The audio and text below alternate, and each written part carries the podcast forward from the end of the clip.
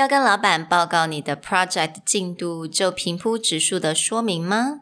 有没有不同的架构，或者是很实用的片语，能够让听者更能进入状况，完全吸收你的简报内容？So stay tuned to today's episode. Hello，欢迎来到 Executive Plus 主管双语沟通力的 Podcast。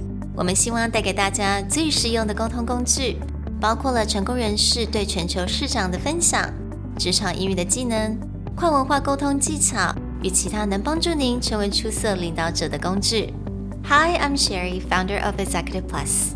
As a language trainer and certified coach, I've trained hundreds of managers from Fortune 500 companies such as Dior, Google, Deloitte, and Yahoo. And I'm Nick, Director of Communication Strategy at Presentality. I've helped startups raise millions of US dollars in funding and train the executives of publicly listed companies to present on the global stage. Welcome to the Executive Plus podcast, where you can take your communication and language skills from good to great. Hey everyone, welcome back to another Executive Plus podcast episode.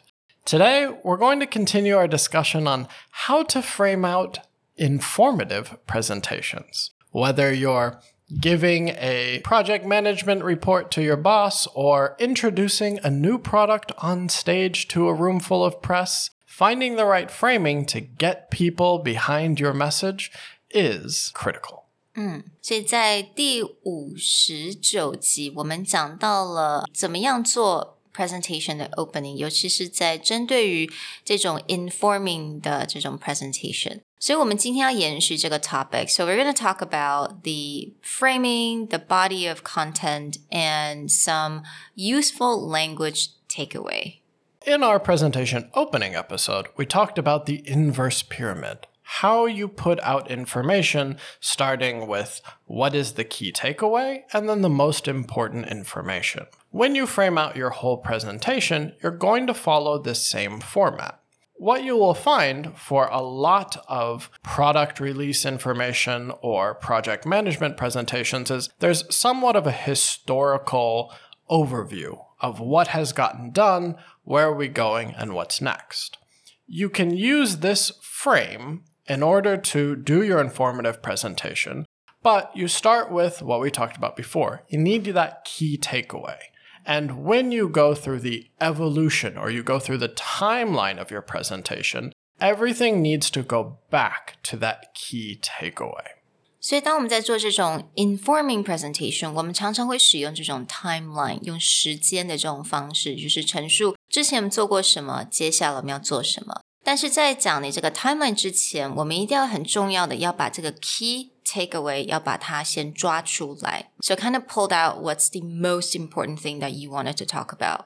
That yeah. you wanted and to if convey. you go back and look at really high quality product launch presentations, for example, when Steve Jobs introduced the first iPhone, or when he introduced the first MacBook Air, he does this really great job of framing out one key idea that leads up to launching this new product. So, for example, if you go back and watch his iPhone presentation, what he frames out is every time that Apple releases a new product, they're revolutionizing something older and something that a lot of people are not using as commonly. For example, he frames out that basic computers went from this text interface to Apple creating the GUI interface. And then he talks about the personal computer going from a brick to the beautiful colored MacBooks that they developed. And then when he introduces the phone, he goes from this is what a smartphone used to be until we revolutionized it into what a smartphone is today. So he still actually goes back through the product history of Apple, but he frames it all out as we took a basic concept, a basic product. We revolutionized it to be this very personal piece of machinery that you will want in your home or in your hand. 嗯，所以就算在 Steve Jobs 他第一个 launching of the iPhone 他那个的 presentation，你会看得到也听得到，就是他不是说照着他的 timeline 说，我们先做这个，我们十年前做这个，然后五年前做这个，然后我们现在要推出这个。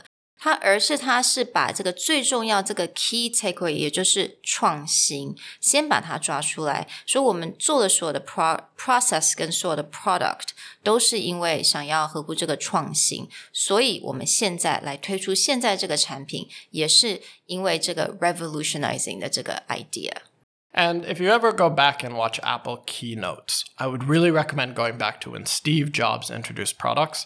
Apple's recent keynotes are incredibly disappointing. Not because the products are bad, but because they lost this ability to frame out something really interesting and really new. They just use a lot of graphics.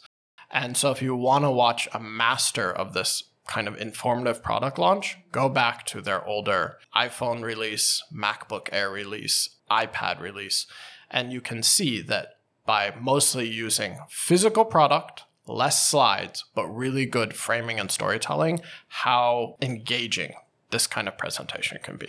So let's learn how to use this framing technique in our everyday presentation, right? 我们每次要跟老板报告我们现在所做的 project 的进度，我们要怎么用这种 framing 的方式来帮助我们呢 ？to give you an example of how this works, let's go back to the idea we used in episode 59 about giving a sales presentation. And in that sales presentation, we want to show our quarterly growth, but we're going to frame it around this idea that the most important thing for us to push going forward is accessory sales, because this has showing the highest growth potential. 所以我们就来利用我们上一次在做 presentation opening 的那个例子，那也就是我们在报告 sales results，也是 sales revenue results。From that presentation，我们刚刚讲到了，我们重要的 takeaway 就是我们的配件，它是我们的等于说是我们的明星，所以我们要把重心都放在我们的 accessory sales 上面。Rather than just focus on our sales growth over time, I'm now going to add in this extra layer of how accessory sales have matched up to our overall sales growth or decline in order to justify why I think accessories are going to push forward. So I may begin with last year, this is how we did in our sales numbers, and here's why accessories were only a certain part, whether it was growing or whether it was smaller. And what decisions did we make from last year to six months ago to now? What was our decision making process? And then also talk about my decision making process going forward. So, this will be the overall framing of my whole presentation In order to tell that story, I can actually use several different language tools in order to mark out these key transitions. So the different language tool that we could use are very easy，所以非常的简单。我们其实就是用一些很简单的 transitional phrases. For example, things like "Shall we begin?", "Let's get started then," or "Let me explain the next thing," or "Let me explain why we're making this decision." So if we put that back into our example，所以如果利用我们刚刚所讲的那个 accessory sales 这个 presentation 里面的话，就会变成是像这样子。To understand why our growth in accessories has been so prevalent, we need to look back at growth from the last quarter. It's a lot of information, so let's get right into it. Right? So get that's a lot of information, so let's get right into it. 就是我们的 transitional sentence. Last year, we had multiple pre-order for major holidays such as Valentine's and Mother's Day. This resulted in some success, but most people wanted to be able to touch the product before gifting it. What's surprising though is having the physical product didn't increase sales as much as anticipated. Let me explain why this is the case.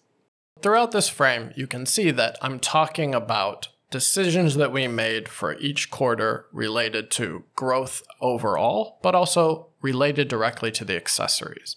And I'm using these language transitions to talk about the decisions that we have made and what's the outcome of them. Now, we didn't frame out the whole presentation because that would be really long, but you can start to see these steps, piece by piece, plus the language transition to build out this bigger presentation.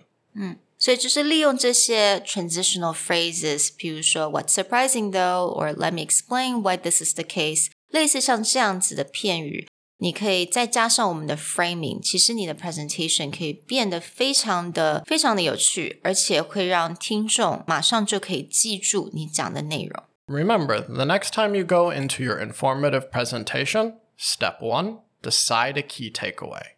Then follow the evolution of your decision making based on that key takeaway.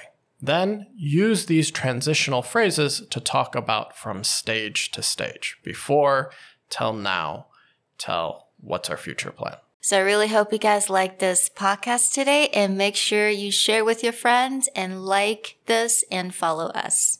Bye. We'll talk to you guys next time. 如果你喜欢我们的 podcast，欢迎来追踪我们的主管英文 Executive Plus 的 Facebook。 那也可以写信到我们的信箱 yourcareerplus at gmail.com。